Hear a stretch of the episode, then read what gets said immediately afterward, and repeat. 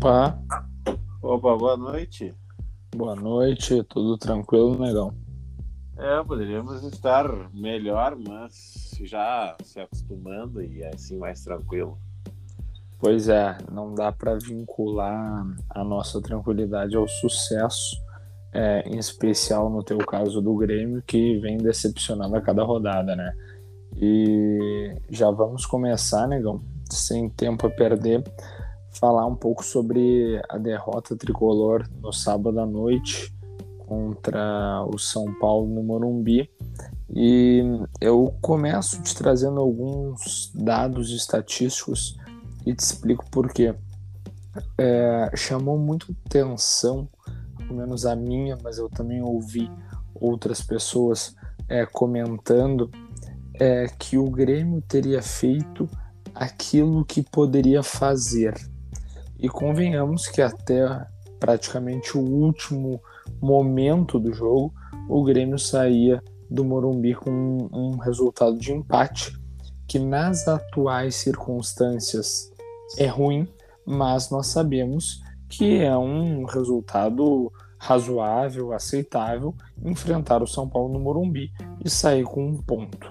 O Grêmio teve apenas 36% da posse de bola, né? e até poderíamos aqui, é, de repente, é, debater que seria necessário um pouco mais, considerando que o Grêmio, ao menos em tese, deveria buscar o resultado pela situação na qual se encontra, mas apesar dessa posse de bola bastante baixa, teve nove finalizações, três dessas finalizações no gol, enquanto o São Paulo teve 12 finalizações, sendo seis na meta do Gabriel Chapecó. O que mais me chamou a atenção foi, na verdade, a precisão nos passes, porque é aquilo tu precisa do resultado, tu tem um estilo de jogo que é mais reativo do que propositivo, tu precisa ter um percentual de acerto, não só nos chutes, mas também nos passes elevado, para que tu aproveite as poucas oportunidades que irão surgir, considerando que é este o estilo de jogo que tu te propõe a realizar e o Grêmio teve apenas 73% de precisão nos passes. Então, eu inicio com duas perguntas para ti. A primeira é: o Grêmio jogou o que poderia ou o Grêmio poderia fazer mais contra uma equipe superior fora de casa? E a segunda pergunta eu já emendo. Por onde passou a derrota do Grêmio. Foi um acaso, considerando que até o último momento o Grêmio saía com o empate do Morumbi, ou realmente aquele gol justiça, considerando os dados que eu acabei de te passar? É, eu começando a última pergunta, né? De por onde passou, passou pelo meio de campo, né? Como tem passado nos últimos dois anos, né? Um time que não tem meio de campo, que não tem meia, não ganha de ninguém. Agora nós, nós estamos gravando aqui na, na terça-feira, nós acabamos de ver o, São Paulo. que não tem meia, meu amigo. Pode ter Miranda, pode ter Daniel Alves, não meia, não tem nada. O Grêmio não tem meia. Não. E aí ele se abriu mão do volante, do, daquele tipo de volante que parece um meia, que não é meia, mas que parece, né? aquele que tem a bola, que, que toca a bola, né? Que seria no momento o Darlan ou o Michael. O Grêmio abriu mão desse volante, então perdeu completamente o meio-campo. Não tem como. O Thiago Santos e Lucas Silva e Jean-Pierre, 73% de acerto no passe até um, até um nível alto, né? dados a, a qualidade desses jogadores para isso, né? E, mas assim, é, é, o Grêmio poderia, eu acho que não, acho que ele poderia mais, inclusive porque tinha melhores jogadores, na minha opinião, no banco. Acho que foi um erro é, é jogar com Lucas Silva e Thiago Santos. Mas enfim, o Grêmio ele vem começando todas as partidas, né? Trabalhado, trabalhado, começou muito mal, perdido em campo, daquele, daquele time que parece assim que tá tomando uma roda nos primeiros cinco minutos, não vê nada. O Thiago Santos salva uma bola praticamente em cima da linha aos quatro minutos do primeiro tempo. É, aquela uma bola foi cruzada, né? Foi cruzada na área assim e ele tira ela antes dela chegar no, no atacante. E bom, aí toma o gol, né? Leva o gol numa falta, o Thiago Santos tenta sair jogando no, na meia-lua ali da grande área. Né? Ele rouba a bola, assim, em vez de tocar ela rápido e tirar ela dali, ele tenta sair jogando e o, o não consegue, perde a bola naquela área perigosa ali, o Geronel tem que derrubar o atacante São Paulo.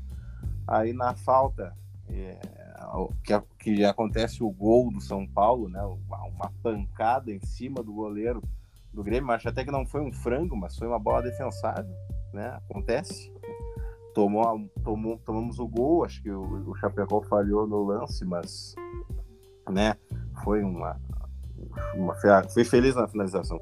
E aí depois disso o São Paulo, o, o, Grêmio melhora e o São Paulo também piora, né? E dá aquela coisa também do São Paulo que fez o gol, relaxa e o Grêmio que tomou vai para cima. Não significa muita coisa, né? É normal meio que acontecer isso, mas o Grêmio é, vai para cima e, logo em seguida empata. Dez minutos depois empata numa num golaço de falta do Wanderson. E aí, até que durante a partida, assim, o Grêmio ele não joga mal. Ah, durante o resto do primeiro tempo, fica aquela nhaca, né? O Grêmio não, não tem meia, então ele não consegue ser efetivo. Não, não é uma pressão efetiva, aquela pressão que vai fazer gol a qualquer momento. Não, não tem meia, não tem meio de campo. Então tu, tu administra, aquele um a um administrado, não corre risco, tal, tal, tal. Aí o jogo foi rolando, o jogo foi rolando. Aí o, o, Douglas Costa fez uma boa partida, né? Foi a melhor partida dele desde que ele voltou, enfim. Ainda não aquele Douglas Costa que a gente imagina, mas bom salientar aqui que ele fez uma boa partida. E, cara, aí começa, né? Douglas Costa sai, entra Luiz Fernando. Aí, né? Aos 47 do segundo tempo, o Luiz Fernando perde a bola no contra-ataque, o São Paulo faz o gol da virada, né? Numa bola que o Luiz Fernando perde na frente, sozinho, né? Perde, não recupera. O Darlan chega na sequência, não não é, perde a dividida, né? não chega com a força necessária. Depois o Thiago Santos também não, não, não, não faz o trabalho sujo que em teoria ele deveria fazer. E o São Paulo empata, e o São Paulo vira o jogo entendeu? Então perdeu porque não tem meio, perdeu porque tem o Luiz Fernando que entra todos os jogos com todos os treinadores. Era titular do Thiago Nunes, entrava direto com o Renato, tá entrando direto com o Filipão. E, o, e, o, e ele entra porque ele tá aí, porque a direção renovou o empréstimo dele ano passado. Não tem a mínima condição de jogar no Grêmio. E aí o Grêmio vai perdendo pontinho assim. Entendeu? Tá, era um ponto não, não era perfeito, o Grêmio tem que ganhar, mas assim, não somou, não somou nenhum ponto, perdeu. Pois é, negão. É, eu uh, tenho pensado um pouco sobre é, quando, qual seria o momento em que eventualmente o Grêmio poderia é, dar essa virada de chave. Nós já levantamos aqui, né, algumas hipóteses, uh, durante determinados episódios. Eu lembro de um específico, né, que foi a vitória por 3 a 0 uh, em cima do Vitória da Bahia lá no Barradão, que depois, é, na mesma semana, uh, apresentou uma mudança de postura no enfrentamento contra o Bragantino uh, em Bragança Paulista. E ali pensei eu que poderíamos estar diante de um novo Grêmio, iniciando por uma nova postura e, e com essa nova postura de repente alcançando ali na frente é, resultados melhores. É, e com certeza um empate contra o São Paulo, por mais que não fosse dadas as circunstâncias, é, o ideal traria um, um plus anímico a esse time que muitas vezes me parece não mais acreditar em si. Os jogadores estão com uma grande falta de confiança.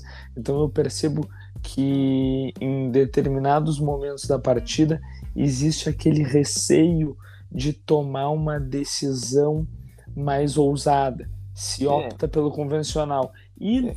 do convencional ao convencional, o Grêmio vai se tornando um time que já não vem apresentando muito e é bastante previsível ao seu adversário. É, e aí, eu não sei, eu não sei e aí, é, é que assim, eu só queria te trazer uma questão, tá? Porque assim, é, nós já é, debatemos sobre o meio de campo do Grêmio e eu te trouxe três nomes que, ah. que eu queria entender se de repente poderiam é, suprir essa lacuna que por mais que o GPR jogue, existe né, no cérebro do time.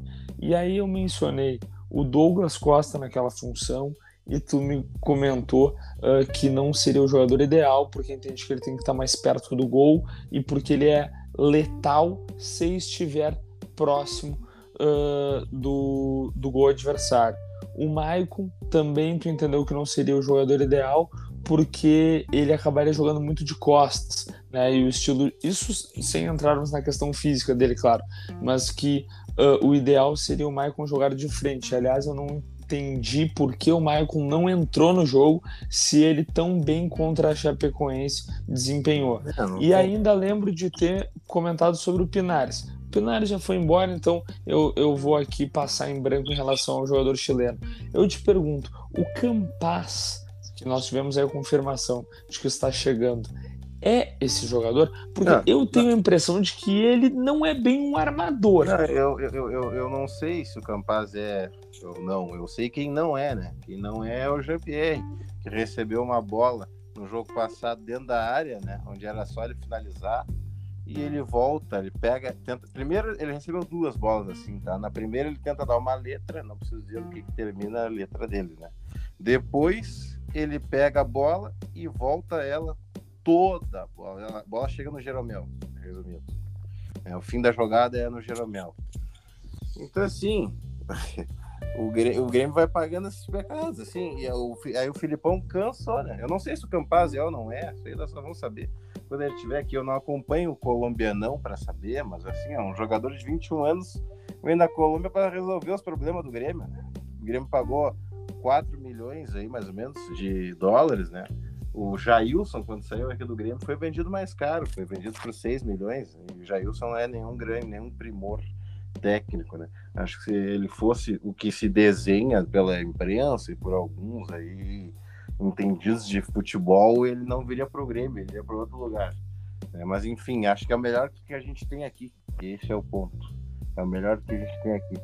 E o Maicon, negão, por que, que o Maicon não entrou ainda mais naquela fase é, de jogo não ali sei, a partir o, dos 20 minutos. Na minha, na minha percepção, o Filipão errou. O Filipão errou em botar o, o Darlan, deveria ter botado o Maicon. E deveria ter tirado o GPR e botado o Maicon, já que é o que ele vai fazer. Já adianta que a informação é essa: o GPR não joga mais no Grêmio. O GPR não joga mais com o Filipão, titular. Tá, mas e até o Campas poder estrear, porque imagino que ele chegue para atuar nessa posição de armador, embora eu veja ele mais como um meio atacante do que como um jogador cerebral. Mas o Maicon vai atuar por ali? Sim, o Maicon vai ser titular no Grêmio no, no jogo contra o Cuiabá amanhã. O, o, bom, já finalizando né, esse, esse assunto do, do, da, da derrota do Grêmio e avançando. Pois é, vamos pro jogo. Pra próxima rodada, né? Que é que é uma rodada importante para o Grêmio, né? Mais uma rodada importante para o Grêmio. O Grêmio teve já a rodada importante contra a América Mineiro, não respondeu. Contra a Chapecoense, pariu uma bigorna, mas ganhou. Aí agora outra contra o Cuiabá, que vai ser também uma dureza, ninguém sabe como é que vai ser. E depois contra o Bahia também, outra pedrada que a gente também não sabe como é que vai ser. Que também é briga direta também de foice, que o Bahia tá caindo, o Bahia tá sem técnico.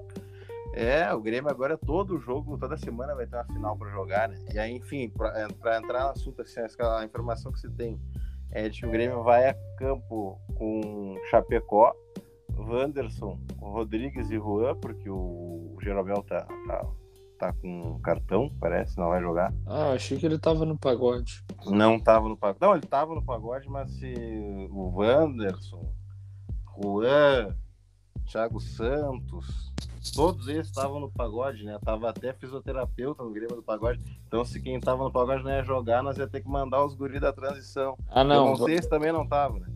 Va vamos com o pessoal do pagode, então. É, vai ter que ser o. Como é que é o.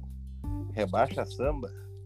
Não, e tem o, o Inimigos da Vitória também. Né? Inimigos né? da Vitória, exatamente. Aí vai Rodrigues, Juan e Rafinha na lateral esquerda, pelo que, pelo que tem de informação, mas isso aí ainda ainda tem gente que diz que é o Cortez, tem gente que diz que é o Rafinha. Tá, e o, o Guedes está no departamento médico? Guedes está no departamento médico. Loucura. O, o, e no meio de campo, aí a estreia do Vila Sante, né? Thiago Santos, Vila Sante e Maicon. Sim. E na frente, Alisson, Borja e Douglas Costa. Esse é o time porque o, o Jean-Pierre, que é o único meia que o Grêmio tem, conseguiu perder a posição para alguém que não é meia, né? É, isso diz muito. É, é a mesma coisa do, do Diego Tardelli perdendo o lugar para o André Balada naquele 5 a 0 contra o Flamengo. É, diz, não diz não diz sobre o André Balada, né? Não diz, não diz nada sobre o Michael, diz, diz sobre o Jean-Pierre.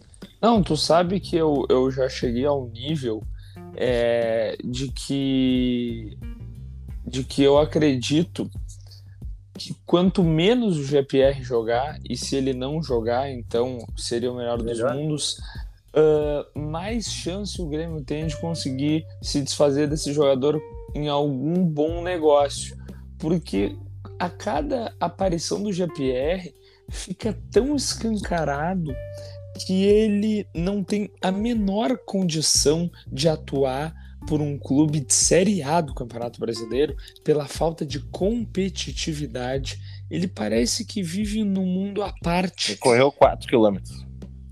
Isso, nos dias de hoje, é inimaginável. Um jogador. Uh, vamos pegar uma posição que menos se movimente dentro do campo, né? E nós sabemos que a posição que ele joga é uma das que mais demanda movimentação, né? Mas vamos imaginar uma das posições em que o jogador menos se movimenta. A gente está falando de 8 a 9 quilômetros com um atleta competitivo corre. E a gente nem está entrando no lado técnico, né? Mas eu não sei é, o que se passa na cabeça do GPR e, sinceramente, esse assunto já é até chato. A gente nem tem por que ficar é, se alongando nesse ponto. O Jean-Pierre tem que ser página virada no Grêmio e ponto final. O Grêmio tem que seguir essa briga contra o rebaixamento com jogadores que estejam comprometidos com a causa do clube. E aí, negão, é, como tu já mencionaste, nós amanhã assistiremos a uma final de Copa do Mundo. Eu acho que é um jogo é, crucial para a temporada do Grêmio. Eu sei, nós já falamos de outros como contra o América Mineiro contra a Chapecoense, como tu mencionaste. Só que amanhã, uma derrota, para mim, ela tem um significado muito além da questão da pontuação, que é bem significativa. Lembrando, o Grêmio hoje está a 7 pontos do Cuiabá.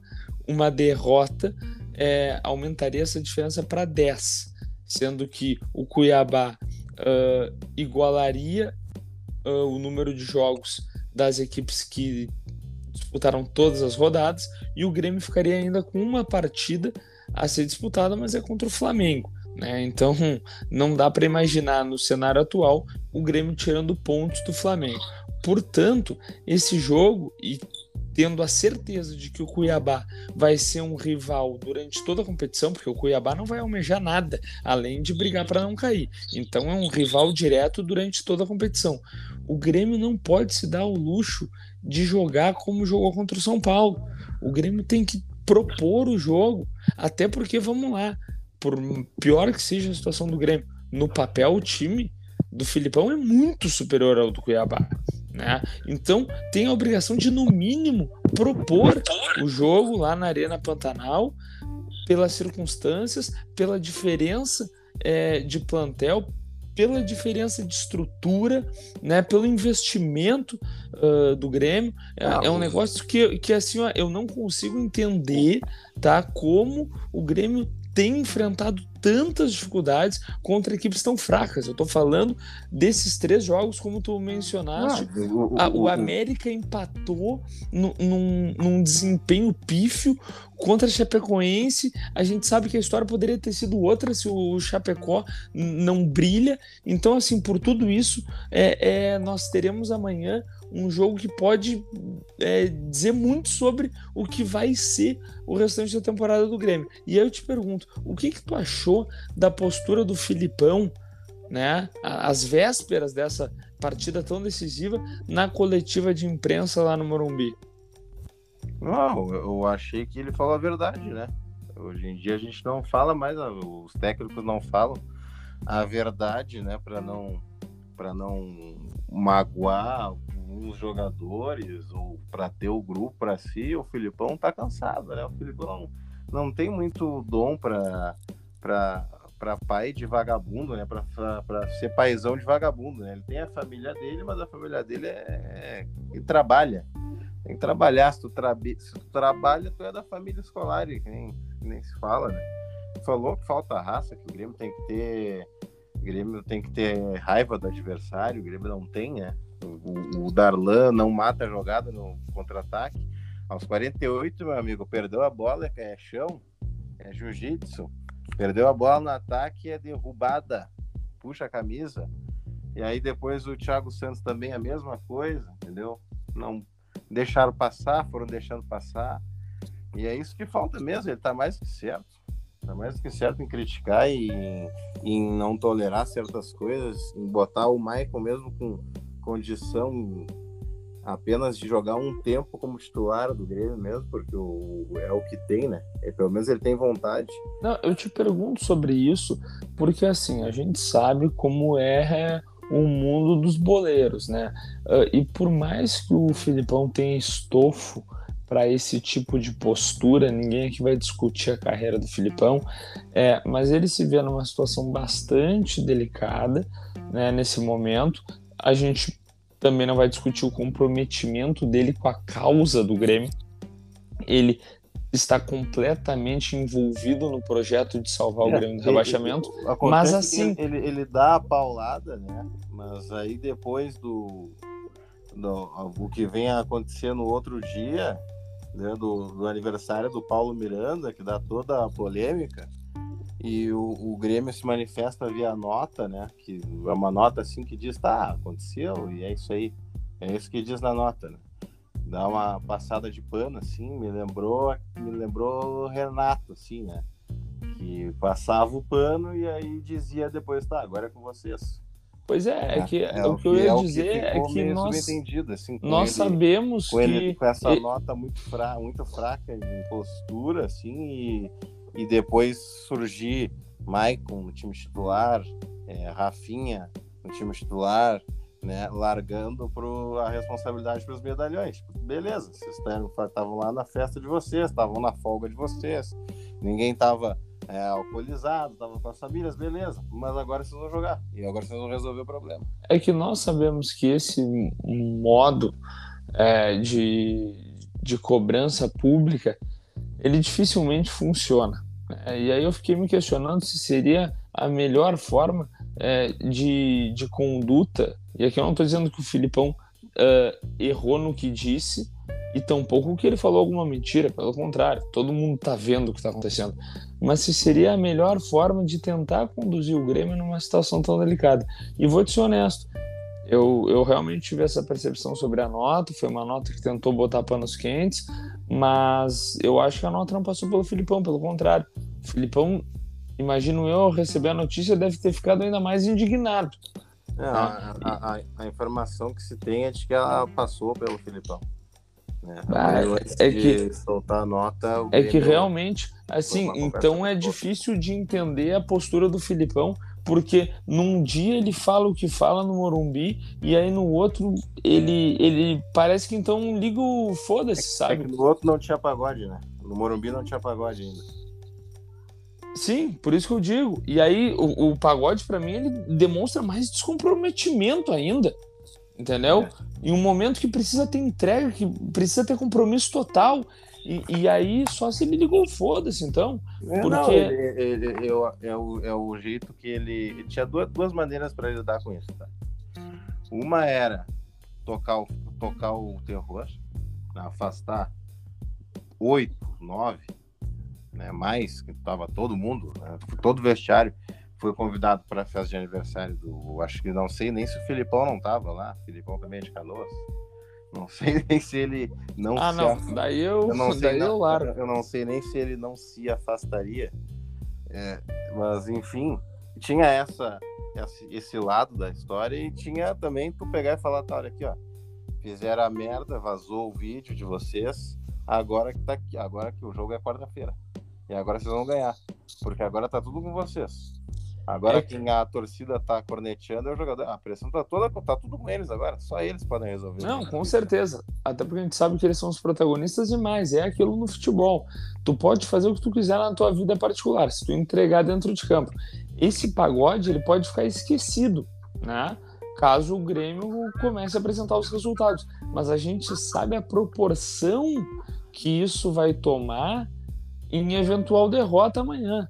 Né? Mas aí, eu, o, pegando a questão do jogo em específico, eu queria te perguntar como tu acha que vai ser a postura do Grêmio amanhã? Eu já disse o que eu acho que o Grêmio tem que fazer, mas eu tô te perguntando, e, e, sei que tu concorda, né? Como tem que ser a postura do Grêmio, mas eu, eu quero saber de ti como tu acha, qual a informação que tu tem sobre como efetivamente deve ser. Não, o Grêmio vai, vai, vai, vai, vai tentar propor o jogo, né? O Grêmio vai entrar com o Maicon e Vila são dois. O Vila tem característica, né, pelo que se vê também, né, pelo que se diz e pelo que se vê via aqueles vídeos, né, que o cara vê os vídeos não entende como é que o cara não tá no City, no Barcelona, mas a característica dele é de ser bem intenso, corre os dois lados do campo, box to box, como se diz. E com o Maicon, tu vai tentar ter a bola, né? O Grêmio vai tentar ter a bola o, e é esperar que siga, que realmente entre o Rafinha na lateral esquerda. Porque se o Guardiola achou que ele era capaz de fazer a lateral esquerda contra o Barcelona no Camp Nou, eu acho que ele é capaz de fazer contra o Cleison, né? No, em, em Cuiabá. É, que se não for, então tá na hora de se aposentar mesmo. É, não. Aí só um pouquinho. Hoje, se não. Se, aí, ou alguém tá errado, né? Alguém tá errado. Ou é o Guardiola ou é o Filipão. Não sei daí. Mas, é, porque Cortez a gente já sabe, né? Aliás, mais uma partida horrorosa do Cortez. E aí, depois, é, para solucionar né, o problema, entrou o Diogo Barbosa. E aí nos lembra o porquê que o Cortez é titular Agora, a, a escolha é, pelo é, Rafinha... É esperar que esses caras matem no peito. É esperar que, o, que, o, que, funcione, né? Agora... Essa, essa, postura que a gente viu essa semana de proteção ao grupo e de dar responsabilidade para eles. Vamos ver se eles vão... A sinceridade, eu tô falando desde a sétima rodada aqui. A gente começou esse podcast depois, mas eu falo no grupo desde a sétima rodada, né? Porque eu, de futebol até admito que o meu conhecimento ele não é tão grande, né, como o de, de vocês, inclusive, tu e do, e do Leozinho, mas de Grêmio, olha, é muito difícil alguém entender mais do que eu, né? E eu tô falando, vai cair, vai cair. Tô falando desde a sétima rodada, e mandaram esperar a décima segunda. Aí agora não sei quando que eu tenho que esperar. Eu não sei, eu não tenho nada para fazer. Sabe? É... O, o, o, agora a responsabilidade está na mão dos cascudos. O Filipão largou para Rafinha, para Maicon e, e, e, o Borja. E se tiver mais cascudo para botar, vai botar. Douglas Costa, né, que a gente espera que assuma o protagonista de uma vez por todas, porque uh, viver dessas melhoras aí é, mínimas que ele tem apresentado jogo a jogo não adianta, o Grêmio tem pressa resultado. Agora, Negão, é, queria te, te, questionar aqui, uh, finalizando de Grêmio, a escolha pelo Rafinha e eventualmente ele uh, desempenhando bem a sua manutenção é, revela o, o, que, claro, nós já sabemos, mas assim evidencia ainda mais o erro cometido no investimento com o Diogo Barbosa, porque se o, o Diogo Barbosa vai ser preterido, além do Cortez, por um atleta que, por mais que tenha todos os predicados que é o Rafinha, sequer é da posição. Não, não, o Diogo Barbosa se joga. E ainda tem mais é aquela, né? Se ele jogar, o Grêmio tem que pagar mais 10 milhões. Ah, pois é, por isso que eu digo. Eu, eu, eu ah, acho... isso, aí, isso aí é negócio criminoso, né? Aqueles, né? Aquele negócio criminoso. É, eu acho que pode decretar. Nem o Natanael foi ao Inter naquela época. É, é, nessa, é nessa pegada aí o negócio. É, eu, eu acho que pode decretar o fim da passagem do Diogo Barbosa, uh, que com certeza não vai deixar nenhuma saudade, né? Não, já, que ele vai sair já é certo. O Grêmio já determinou que ele não vai fazer o número de partidas X, né? Que ele e, tem via contrato ali, que se ele fizer, ele, ele é automaticamente, o Grêmio tem que contratar, né? e aliás, tem que ser titular, né? E essa situação me lembra um outro contrato feito em moldes parecidos que foi o do Thiago Neves, né? Em determinado momento sim, o Grêmio sim, também sim, se viu, é, se viu nessa situação, porque tinha lá uma previsão contratual de que se ele, eu acho que fosse inscrito na súmula em 20 partidas, algo assim, uh, ele teria um aumento salarial é o tipo de coisa que a gente não consegue entender, né? E aí, ah, enfim, um dia de repente alguém vai explicar como é que esse tipo de negócio é feito. Uh, negão, mais alguma coisa de Grêmio? Não, não tem mais nada, só a chegada do Campaz, afinal vai ser quinta-feira, né? O jogador vai receber uns 400 mil mensais a título de informação aí, essa, essa notícia e era isso, né? Torcer aposta que... cara, hein? Não, não, não, é, não é aposta. Né? Ele, é, ele é aposta. Ele é aposta pra gente, pro Grêmio ele é convicção. Ah, não, então o Grêmio, tá. foi até, o Grêmio começou com 3 milhões e chegou a quase, quase 5 aí, milhões de dólares. O Grêmio falou que ia, ia ir até onde fosse necessário para contar com esse jogador. Esse jogador é o Pelé do Grêmio. Não é aposta. A aposta é, não sei, você ganha aposta, aposta. Se, se é convicção e se entregar em campo, realmente 400 mil para os atuais salários que a gente é, vê no futebol brasileiro não tem nada demais, né? Mas considerando que é um menino de 21 anos vindo do Tolima, eu até, assim, vi mais do, do Campas, até que tu, inclusive, pelo que tu mencionaste aqui, que não, não tem muitas referências, eu vi mais do Campas e gostei do que vi, tá? Uh, mas claro que em outra realidade, sem a pressão que ele vai enfrentar aqui, né? E a gente sabe como alguns meninos estrangeiros, em especial, tem dificuldades para se adaptar ao futebol brasileiro, vi de Palácios, que eu não tô aqui comparando, tá? Eu acho que o Campaz é muito mais jogador do que o Palácios, mas por terem algumas semelhanças no que diz respeito a virem de times pequenos para outro país, ainda jovens, eu falo mais sobre a questão da adaptação, é torcer para que esse jogador possa entrar e, e, já atuar, que é o que o Grêmio precisa, né? É, não, o Grêmio precisa que ele chegue e farde e saia jogando, né? Que nem o Vila Sante chega e joga. É que esse eu aposto mais que vai conseguir fazer isso, negão. Porque apesar de ter 24 anos, ele era capitão do Cerro, ele já tem um, uma posição mais consolidada na seleção paraguaia do que o Campas, que ainda busca o seu espaço na seleção colombiana, e me parece um jogador de um perfil de liderança que pode, inclusive, é, agregar muito além da parte uh, técnica e tática né? Porque chega para uma posição que o Grêmio tem encontrado muita carência, que é ali no meio de campo, uh, mas ele pode agregar também no que diz respeito a um perfil de liderança comprometido com essa causa do Grêmio. É, é o que a gente espera, né? É o que a gente espera. Eu acho até que é, esse, a torcida do Grêmio pegou para materializou e corretamente, né? A mágoa né, que está com o time nesse aniversário do Paulo Miranda e aí transformou, pegou e materializou isso aí, né? Mas na verdade a torcida ela não tá é, puta com o pagode, ela tá puta com o Cortez, Diego Barbosa, Luiz Fernando, Jean-Pierre, que o Grêmio tá nessa situação por causa desses jogadores aí. É, é bem isso. Então tá, negão. Vamos passar agora pro, pro Inter e eventualmente surgindo alguma coisa mais é, no final tu, tu dá aquele pitaco, tá? Beleza. Uh, e aí, Léo, tranquilo? Tranquilo, galera, tudo jóia? Tudo. Então, Léo, vamos falar um pouquinho sobre a vitória colorada uh, contra o Fluminense no, no Beira Rio, que teve algumas semelhanças é, em relação àquela vitória é, bastante significativa contra o, o Flamengo no Maracanã, aquela goleada de 4 a 0. Eu te trago aqui alguns números, Léo, porque algumas coisas me chamaram a atenção. O Internacional é, teve apenas 36% da posse de bola. Apesar disso, e aqui eu, em alguma medida, traço um paralelo com os dados que eu passei para o Negão sobre o jogo do Grêmio, é, o Internacional teve 17 finalizações, sendo 7 dessas ao gol. É, então, é, o Inter teve um mesmo percentual de posse de bola que o Grêmio no Morumbi, mas teve um número muito mais alto de finalizações. E até uma coisa que me parece assim ser bem relevante de ser comentada é que o Internacional tem uma equipe talhada para jogar dessa forma mais reativa.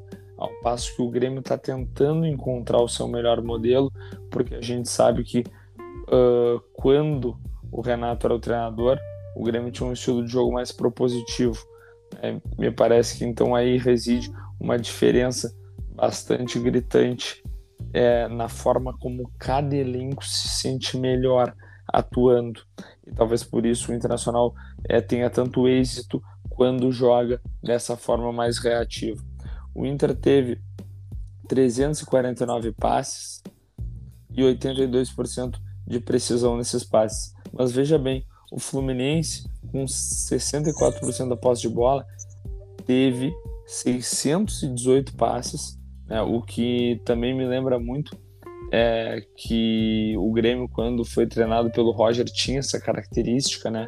De mais posse de bola, de muitos passes e 89% de precisão. Incrível o time ter tanta posse de bola, tantos passes durante o jogo e uma precisão tão alta. Só que apesar de tudo isso, o Fluminense teve 10 chutes uh, no gol. É, desculpa, teve 10 chutes, sendo 5 no gol e então números bem inferiores àqueles que o Inter alcançou. É, Léo, por onde tu entende que passou a vitória do Inter? É porque talvez aquela vitória contra o Flamengo pudesse ser vista como um ponto fora da curva. E claro que pelas circunstâncias, pela goleada, é um ponto fora da curva. Mas a vitória em si, eu, eu digo, contra o Fluminense, nós tivemos uh, alguns pontos que lembraram aquela vitória, né, e por mais que a confirmação dos três pontos tenha vindo já nos acréscimos, o Inter deixou de construir essa vitória de forma mais tranquila no decorrer do jogo. É, tu entende que o Inter encontrou sua melhor forma de jogar, por onde passa é, mais essa vitória e, e, o que, que tu tem a nos dizer sobre esse jogo é, do Beira-Rio?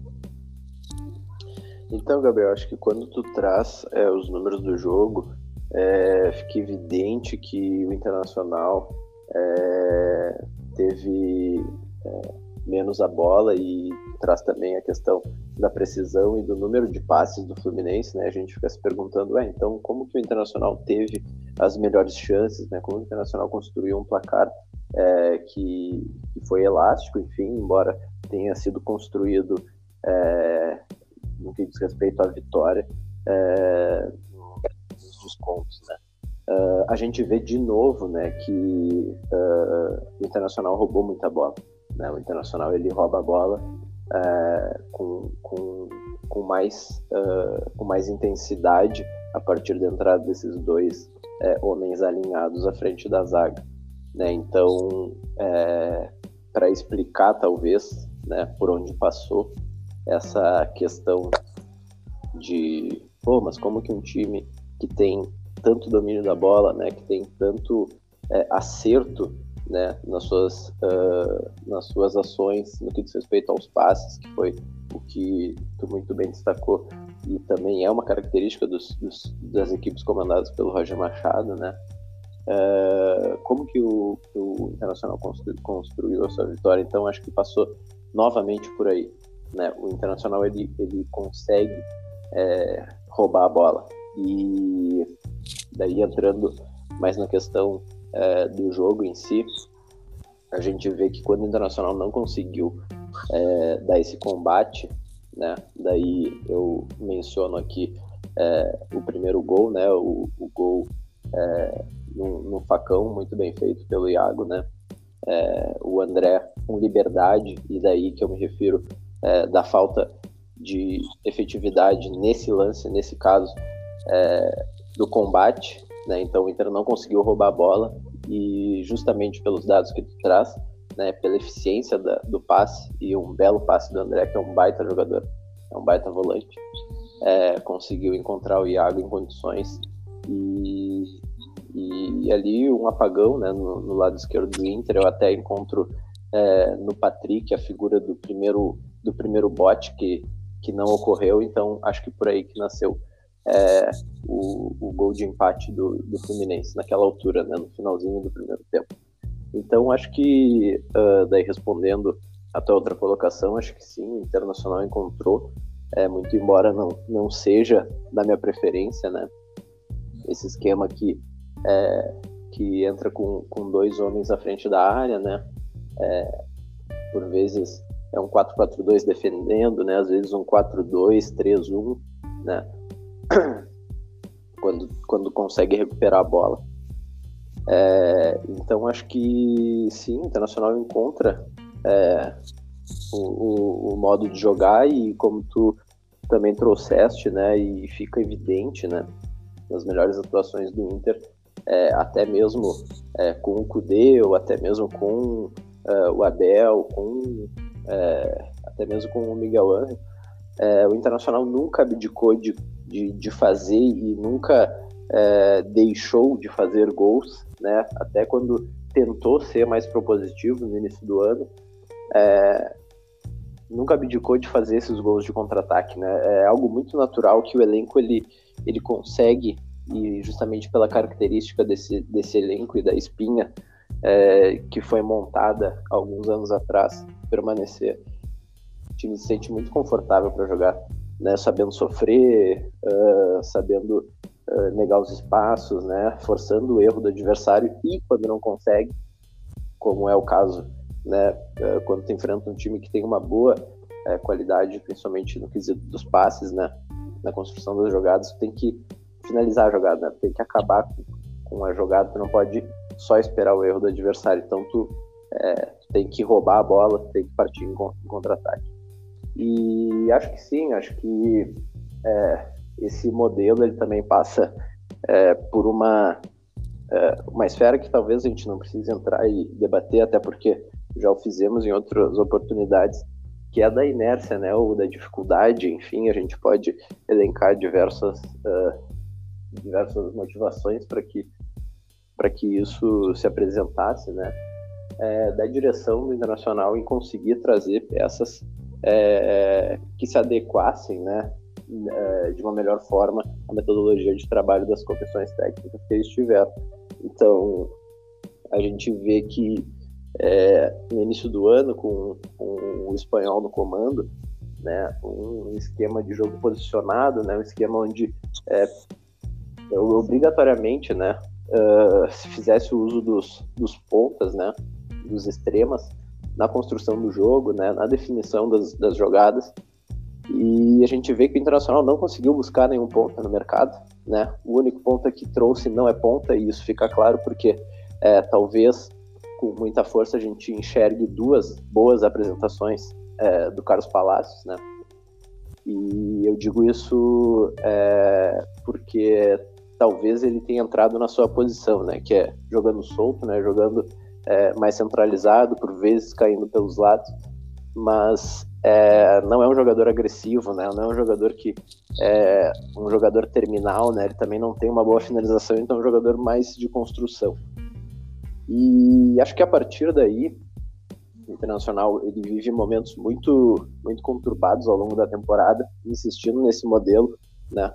É, o Diego Aguirre, inclusive, joga assim, não por essência, né? Não com com esse jogo mais posicionado como o Miguel, mas é um jogo que ele usa muito é, os seus pontas para justamente construir esses contra-ataques, né? E a gente vê, é, e é uma característica dos times do Aguirre, e ele também é muito servido, né? Pois tem esses meias que conseguem e tem por característica fazer justamente o que o meia dele é, faz, né? Esse, esses volantes que se projetam e pisam muito na área, não à toa a gente vê o Edenilson é, fazendo gols e fazendo gols de dentro da área, né? Fazendo gols de cabeça, é, justamente porque ele, ele consegue e ele preza é, de seus meias, espera de seus meias que pisem na área a todo momento. Então, tu precisa de alguém pelo lado para conseguir fazer é, esse, esse transporte da bola, né? Essa, essa bola cruzada, é, esse cruzamento, e que por vezes, é, e no início do, do trabalho do Diego Aguirre, vinha sendo feito com pontas. Então agora o Diego Aguirre, daí também apoiado no que eu entendo é, como essa ineficiência do mercado do, do Inter de não conseguir, né, incrivelmente não conseguiu trazer nenhum jogador para a posição, a gente sabe é, da, das últimas notícias, né, da, da, das tentativas e tudo mais, não, não precisamos entrar nas, nesse mérito, mas a gente vê que o Diego Aguirre ele conseguiu encontrar é, uma proteção para sua zaga, né, ele conseguiu proteger os lados do campo, que era também um trabalho dos pontos, né? Ele conseguiu fazer isso por meio desses dois homens, né? O, o Rodrigo Dourado jogando mais pelo lado esquerdo e o Rodrigo Lindoso mais pelo lado direito. Léo... São jogadores que conseguem proteger muito e conseguem dar liberdade justamente para os homens é, de lado de campo, que não são pontas, né? Mas que é, ocupam aquela faixa, né? O Edenilson e o Patrick principalmente é, conseguirem ter mais liberdade, sem se falar é, na criação do Tyson e tudo mais. Uh, eu queria entrar exatamente nesse ponto contigo sobre o, a manutenção do Lindoso e do Dourado para essa partida contra o, o, Fluminense. Porque, assim, o Lindoso e o Dourado, eles é, são atletas que desempenham as mesmas funções em campo. Então, é, em tese, haveria a possibilidade é, de escolha por apenas é, um deles, uh, somado a um outro jogador que poderia atuar na mesma linha e que vinha sendo assim, com características uh, um pouco mais ofensivas, de chegada à frente que era o caso do Edenilson. Né? O Edenilson vinha é, formando essa linha com o Dourado. No momento que uh, o Aguirre escolhe o Lindoso para jogar ao lado do Dourado no Maracanã, uh, vem aquela lembrança né, de, de Dourado e Musto, ou de Lindoso e Musto, uh, em que nós assistimos a uma sobreposição. Parece que uh, os atletas não encontravam seu espaço em campo uhum. porque eles desempenham as mesmas funções e estariam ali uh, sendo subutilizados porque poderia ter um outro jogador com outras características, né? E, e aquele jogador com aquelas características é, não conseguia desempenhar o seu melhor futebol, considerando que o companheiro que tem as mesmas características estava em campo. Bom, é, isso se provou bastante diferente né, agora com a Aguirre daquela experiência uh, do Kudê. E, e, nós vimos com isso que o Tyson e o Yuri são menos cobrados em relação a é, responsabilidades defensivas tu entende, é, porque eu lembro que nós também uh, chegamos a cogitar uma equipe do Inter contra o Fluminense, de repente com um tripé de meio de campo, mas indiscutivelmente uh, com apenas um volante. É, um, um, primeiro volante, diríamos, que Sim. seria no caso Dourado. Tu entende que esse será o esquema utilizado é, pelo Aguirre daqui para frente? E aí, quando eu digo o esquema, eu não falo só dessas duas linhas de quatro, com o Tyson e o Yuri mais avançados, mas sendo exatamente Dourado e Lindoso a exercerem essas funções. E mais, com isso, tu acha que uh, foi potencializada a capacidade do Edenilson e do Patrick de se somarem aos dois jogadores de frente como elementos surpresas, assim como eles eram na época do Odair, só que daí jogando com aquele tripé? Uhum. Eu acho que é bem interessante essa questão que tu traz, é, justamente para distinguir né, é, dessas duplas que por vezes, é, inclusive, foram formadas é, pelos dois Rodrigos, né, mas também teve, como tu trouxeste aí, o Musto, teve outras composições, por vezes o Johnny, né, até mesmo o Paguito. É, e eu acho que a grande diferença está justamente no posicionamento desses dois atletas né, e na função. Né? Eles rigorosamente, sim, são jogadores de mesma função e sim, rigorosamente para o Diego Aguirre, eles cumprem e devem cumprir a mesma função. Né? O que, que a gente tinha quando, é, por exemplo, tínhamos, é, vamos trazer, porque o, o, Abel ele jogava basicamente num 4-1-4-1, ele jogava só com, é, com o Dourado à frente da zaga e dificilmente ele fazia esse esquema com dois, com dois primeiros volantes, né? É, então, para dar o exemplo do, da equipe do, do Eduardo Cudê, ele, ele, quando utilizava, por exemplo, Rodrigo Dourado e Musto, por exemplo, é, acho que até naquela época ele usava mais Rodrigo Lindoso e Musto, uma vez que o Dourado é, ainda estava no DM, toda aquela coisa. É, rigorosamente, é, na saída de jogo do Eduardo Cudê, né, uh, o, o, o Musto ele descia para fazer aquela saída do 3-1, né, ele saía é, ele descia entre os dois zagueiros né, e fazia aquela saída construída com três jogadores numa linha de três. E, e diferente do que se vê hoje é, no esquema do Diego Aguirre, é, esses jogadores eles não fazem o primeiro e o segundo volantes, né? Eles não fazem funções diferentes, embora tenham a mesma característica. Não, no, com o Diego Aguirre eles fazem sim a mesma característica, e tu não tem um primeiro volante que dê combate e outro segundo volante que faça a armação. Não, tu tem dois primeiros volantes e tu tem é, os meias com mais liberdade, e daí justamente é, como tu colocou, é, pisando mais na área. Então a gente vê o Edenilson que é, faz naturalmente esse, esse, essa recomposição, né? agora pelo lado direito, mas naturalmente ele consegue pisar muito mais na área né? A gente vê, inclusive, que o segundo gol ele está fora da área no momento que o Cuesta pega aquela bola na lateral esquerda.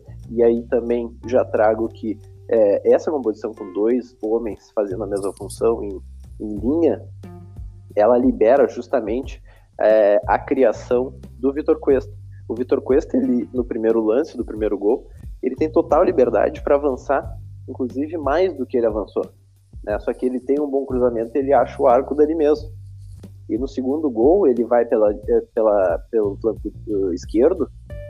E não raras vezes a gente viu essa jogada. A gente pode citar vários gols né, uh, feitos é, advindos né, do cruzamento do Vitor Cuesta.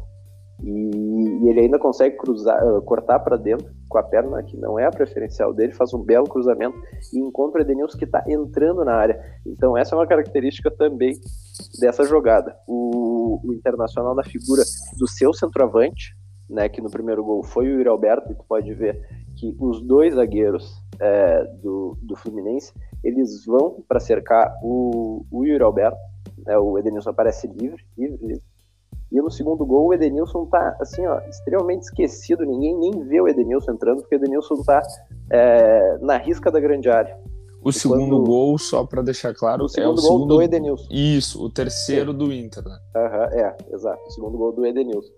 É, então, o, o Cuesta, ele, ele, ele acha aquele cruzamento e naquele momento é, tinha um, tinham o Paolo e o Yuri em campo. Então os dois é, vão dar o bote no, no, no centroavante e esquecem o, o esquecem o, o, Edenilson completamente livre. Então, acho que é essa a grande diferença, né, da, da, da, não da característica dos jogadores, porque isso não, não temos como mudá-la, né. Então, acho que muitas vezes, quando não deu certo, e aqui eu, eu arrisco a dizer que foi praticamente todas as vezes que não deu certo, foi justamente porque tu tinha rigorosamente dois homens de mesma função exercendo funções, um de primeiro volante, né, e outro de como, como se fosse um segundo volante, um homem que sai mais para o jogo, um homem carteador, né, um homem é, de criação de jogada e que rigorosamente não são. Né? Sim, então, então é, Lindoso, Lindoso não, não tem grandes características, ele tem um bom passe, né? mas é, é melhor deixar para construir nos pés do Tyson, né? nos pés do, do, do Edenilson, né? nos pés é, do Patrick, que é, não fez uma boa jornada, né? mas é, ele te entrega muito em marcação também. Uh, e, e acho, que, acho que é por aí a grande diferença. Então, é, é, isso que tu aborda eu acho bem interessante porque é, assim fica um pouco mais claro de compreender. É como se o Aguirre tivesse dividido o campo é, de jogo em duas metades, mas não digo é, campos defensivo e ofensivo, e sim lado direito e lado esquerdo. E aí tu tem um primeiro volante para cada lado do isso, campo. Isso. E, e, e, a, e aquele volante será responsável por fazer todas as funções de primeiro volante daquele lado isso, onde ele está atuando. Isso a gente ficou, é, ficou é, muito evidenciado, louco, é, principalmente no jogo no Maracanã, né? Como, como foi efetiva a participação é, em cada qual no seu lado, né? mas das dobras de marcação, né? Às vezes o Isla pegava a bola, já tinha o Patrick dando o primeiro, o primeiro bote, infiltrava é, no fundo, por exemplo, Everton Ribeiro, é, o, o, Paulo Vitor já, já fazia uma sombra nele. E quando eles conseguiam é, fazer a triangulação e passar dessa marcação, por vezes surgiu o Dourado ainda fazendo a cobertura. E logo ali atrás tinha o Cuesta. Então é um sistema é, realmente montado para recuperar a bola. E por isso que eu trago aqueles números de que o Internacional conseguiu ser efetivo, né? E conseguiu, é, é, digamos assim, ter a bola no momento que, que, que, teve, justamente porque conseguiu roubar a bola. Não, não, não ficou esperando é, o erro do adversário ou algo assim.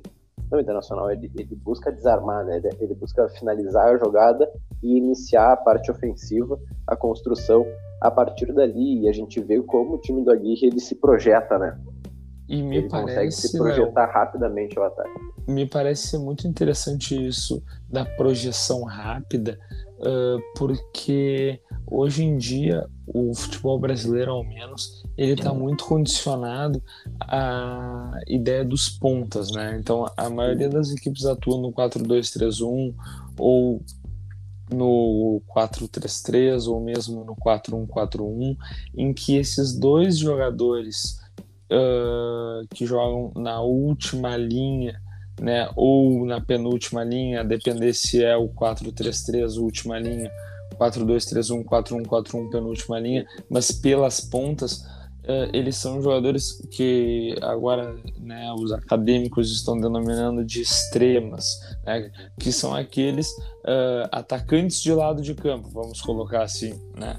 E uh, o Aguirre encontra é, uma forma de, de jogo em que o Inter tem uma projeção extremamente rápida, mas que os seus dois jogadores atuando é, pelas pontas não são atacantes de lado de campo. Pelo contrário, os jogadores que têm as características é, mais uh, rápidas, mais velozes, são aqueles que jogam mais centralizados, que são exatamente o Tyson e o Yuri Alberto, que estão se encontrando muito bem, quase como uma dupla de ataque, mas o Tyson uh, recuando um pouco mais para receber essa bola e poder partir né, uh, pro, pro confronto, poder partir para a jogada individual, me lembrando inclusive uma dupla que ele teve no Inter com o Nilmar, Sim, né, em que eles faziam essa parceria uh, mais ou menos nesses moldes. O Tyson recuava um pouco mais, mas aí não com essa ideia de armação, até porque foi uma característica que o Tyson foi construindo ao longo do tempo, né? Uh, mas assim, me chama muita atenção isso realmente é um time com uma projeção muito rápida, mas essa projeção rápida não está vinculada, como na maioria dos casos, a dois atacantes de lado de campo que tenham essa característica da jogada individual e da velocidade da arrancada. E sim uma projeção rápida é, que, ao que me parece, com o Edenilson e com o Patrick, está muito vinculada à capacidade de posicionamento. São dois jogadores que se posicionam muito bem em campo e que eles, nós sabemos, ambos têm a capacidade da arrancada, sim, embora não sejam jogadores é, velozes, mas eles se posicionam de forma a surpreender o adversário. É incrível a quantidade de vezes que Denilson e Patrick recebem a bola uh, livres de marcação, mesmo contra adversários que fazem marcações bastante firmes, né? Então eu acho que uh, isso é um mérito desses atletas, mas mais do que isso, um mérito do Aguirre, porque decorre de uma movimentação da equipe como um todo, decorre de uma movimentação do uh, esquema, né? E, e, esses jogadores também às vezes se movimentam uh, aptos a abrirem o espaço para que outros recebam na posição em que eles estão atuando. E lembro do, do gol do Yuri Alberto, e, e aí não sei, acho que foi o quarto gol contra o Flamengo, em que ele recebe na ponta, isso foi o quarto gol, onde o Edenilson estava atuando. Só que o Edenilson abriu aquele espaço e ele recebeu a bola do Saravia, se eu não me engano, e fez a jogada individual pela ponta direita e acabou resultando no gol. Não sei se tu lembra desse lance. Né? Mas por tudo isso, uh, eu assim achei bem interessante essa questão que tu trouxe da projeção em velocidade com jogadores que não têm aquelas características que em regra nós temos encontrado no futebol brasileiro. Sim, muito bem, muito bem colocado. É, inclusive esse lance foi é, uma jogada onde o Inter recupera a bola e ele constrói a jogada. Não é uma jogada é, de reação. Pelo contrário, esse gol é, foi uma bola recuperada na lateral esquerda, é, passa pelo meio de campo, passa pelos dois zagueiros e é, encontra o Saravia.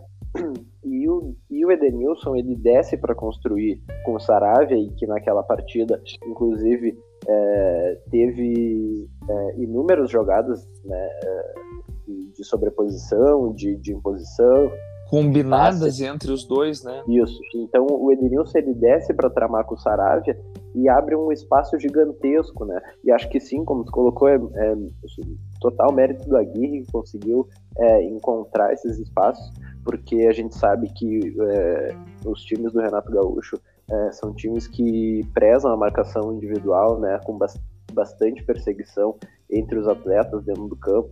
E isso acaba gerando, quando tu tem um time com características é, de atacar o espaço, né? E daí eu, eu coloco é, o Yuri Alberto, eu coloco o Tyson, né? o, o Edenilson, é, o Patrick, né? Uh, são jogadores que eles, eles atacam a última linha, né? A gente vê os gols do Yuri Alberto são todos atacando o espaço, todos, né? Os três gols dele é, são, são gols onde ele tá no limite do impedimento, né? Tá no limite da última linha. E, e, enfim, a gente tratou naquele jogo também da dificuldade, né, e da inoperância dos dois volantes do, do Flamengo, do Diego e do Arão, que não conseguiram desarmar uma vez sequer o adversário. Então deixou uma zaga que é lenta, uma zaga é, exposta, né, é, com esses jogadores com essa característica de atacar o espaço. E para falar agora é, mais do, do, do jogo é, contra o Fluminense, a gente percebe que é, o Roger ele, ele entrou com três volantes, né, justamente para tentar dar um combate maior, né, é, e por vezes conseguiu, né, conseguiu conter, é, muito embora o Internacional teve, tenha mais uma vez, e isso me parece que é um problema desde é, de a época do Ramires, né, um problema é, do Internacional não é definitivamente a criação das jogadas, é o acabamento, né, e a gente vê como o Inter até no jogo onde faz quatro gols consegue desperdiçar e poderia muito bem, é, quer no Maracanã, quer no Beira Rio, ter sido cinco ou seis, né? Uh, é, tipo, é, desperdiçar tanta, tanta oportunidade. Então, acho que o problema internacional não é da criação, né, e sim do acabamento. É, a gente viu que o, como eu ia comentando, o, o Roger ele entrou com, com três volantes, né, o Martinelli mais centralizado, que é um belo jogador, e o Iago Felipe é, caindo pelo lado esquerdo e fazendo mais a cobertura do lado direito o André, que foi dali também que é, se projetando para o campo de ataque encontra o, o, o Iago fazendo facão e, e marcando um belo gol é, justamente para deixar o Paulo Henrique Ganso flutuando. E a gente vê como esse jogador, mesmo apagado, mesmo é, numa eterna má fase, né, um jogador que descendeu muito dos tempos áureos, né, uh, a gente vê também no, ele num campo, é, num tapete como é o do Beira Rio, ele consegue achar os espaços também, né. Então, o Roger armou uma equipe e, e, e convenhamos, foi com com quase o que tinha de melhor à disposição, né? É, talvez ali é, o Nenê e o Fred, né? Pela, pela idade também, né? Acabaram, é, o Fred não viajou, mas o Nenê acabou entrando ao longo da partida e a gente percebeu como o Roger veio disposto a, a, trocar figurinha, ele veio, ele veio disposto a fazer um bom resultado, né? E ia conseguir arrancar pontos do Internacional, né? E acho que também por mérito do Aguirre, que é, mexe nos acréscimos e consegue, através dessas mexidas, reconstruir o meio-campo do, do, do, Internacional contra o Fluminense. É, e, a, e, e, a, e, a, e a vitória co, começa a ser definida só nos acréscimos, né? Sim. Uh, Léo, agora, é, para a gente encaminhar o encerramento aqui, eu queria uma rápida projeção é, do confronto contra o Santos. O que a gente pode esperar? Imagino, então, como nós já falamos aí, uh, o Inter vai é, nesse mesmo esquema, com essas mesmas peças. Tem a baixa do Saravia. Uh, deve entrar é, Heitor ou Gabriel Mercado? Te pergunto. E tem mais alguma outra alteração? Já dou meu pitaco aqui. Acho que tem que jogar o Heitor porque tem características mais próximas às do Saravia para tentar manter o mais é, fiel à equipe, aquela que alcançou essas duas últimas vitórias. Então, é, exatamente. Eu acho que também é, diretamente posso não ter eh, respondido né, o que eu achava que ia acontecer e se ia ser mantido o esquema, mas eu acho que é, indiretamente pelas minhas, colocações é, que, que, enfim, que é o que é o reflexo do que pensa o Diego Aguirre, que a gente encontra e consegue presenciar dentro do riscado, né, indicam é, que, enfim, né, jogando contra uma equipe que nem a do Fernando Diniz, que é, efetivamente vai ter é, a proposição do jogo, né, vai ficar com a bola, é, parece que mais do que nunca esse esquema será mantido. Então, como tu mencionaste, uma, uma ausência importante, né, e acho que é, a gente se perguntava aqui, né, no, no, no, na prévia do jogo do Flamengo, se é, o Saravia Uh, entregava algo, né, no sentido de, de, de construção de jogada ofensiva, é, e eu lembro que eu respondi algo no sentido do, do, Enfim, já entregou, em algum momento já entregou, mas é um jogador que ele tem muitos problemas com lesão, então ele teve a lesão no, no, no, no joelho direito, depois ele teve a questão da Covid, daí depois ele ficou um tempo é, também com, com, com, alguma, alguma questão que o afastou por uns 15 dias, agora ele volta a ficar de fora, né, ele sentiu um torce no joelho, que foi o joelho operado, então ele passou é, na segunda-feira à noite ele passou por uma cirurgia é, de correção, ele fez uma artroscopia né, no joelho e a gente sabe que isso leva aí pelo menos um mês para o jogador voltar e eu acho que naturalmente é, o jogador que inclusive entrou é, ao longo do jogo, né, é, no lugar do Saravia, justamente por sentir essa lesão, é, foi o Heitor, então acredito que ele vá compor pelo lado direito com o Heitor. Acho que a zaga é, ele não vai mexer, ele não vai, é, mesmo que relacionar o mercado, vai ficar com uma opção para o segundo tempo e tudo mais. Então acho que a linha de quatro ela é mantida, né? Assim como o resto da, da, da, da equipe, né? A linha de quatro que acabou, eu digo, é, o confronto contra o Fluminense, né? Já com a presença do Heitor. E então, aqui, Léo, fazendo um, um destaque tá, da minha parte, é, para assistência do Moisés, mais uma assistência do Moisés, que tem é, excelentes números, tá? E aqui não, não é nenhum eufemismo da minha parte. O Moisés tem excelentes números pelo Inter.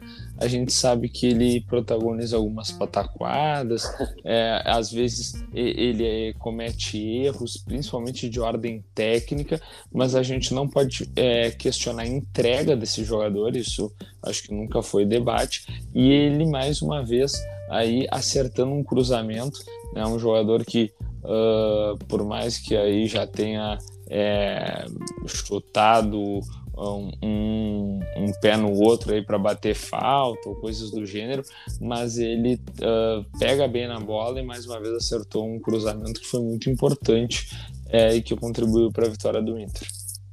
Não, sem dúvida, é, é, o retrato do Moisés, ele é aquele jogador é, extremamente é, entregue, né, jogador dedicado e isso por vezes acaba sobressaindo é, da sua falta uh, ou deficiência técnica por vezes, né?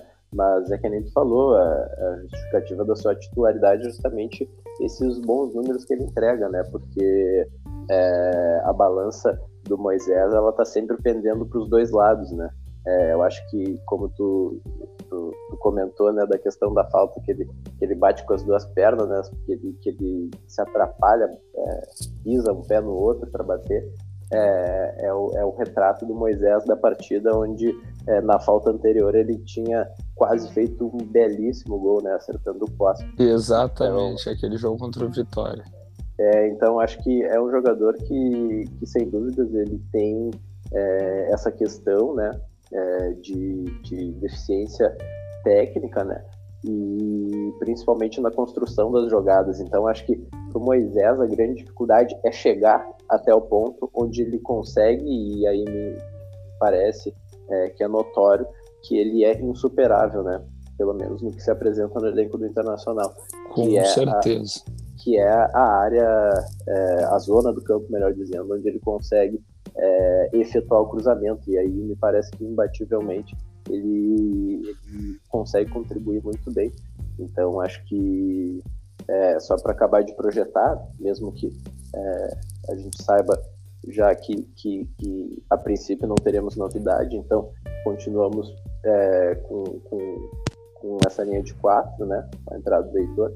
É, me parece que segue então os dois volantes. Acho que é, não teria uh, nenhum motivo para mudar essa, essa característica de jogo, essas peças, porque se tivesse que ter sido feito, é, acho que me parece a melhor opção teria é, que ter sido é, alterado justamente contra o, o, Fluminense, que não, não foi. Então, segue com Lindoso e, e Dourado, né? É, a composição é, com o Edenilson e com o Patrick né, abertos pelos lados, né, cobrindo aquela, aquela zona do campo. É, o Tyson,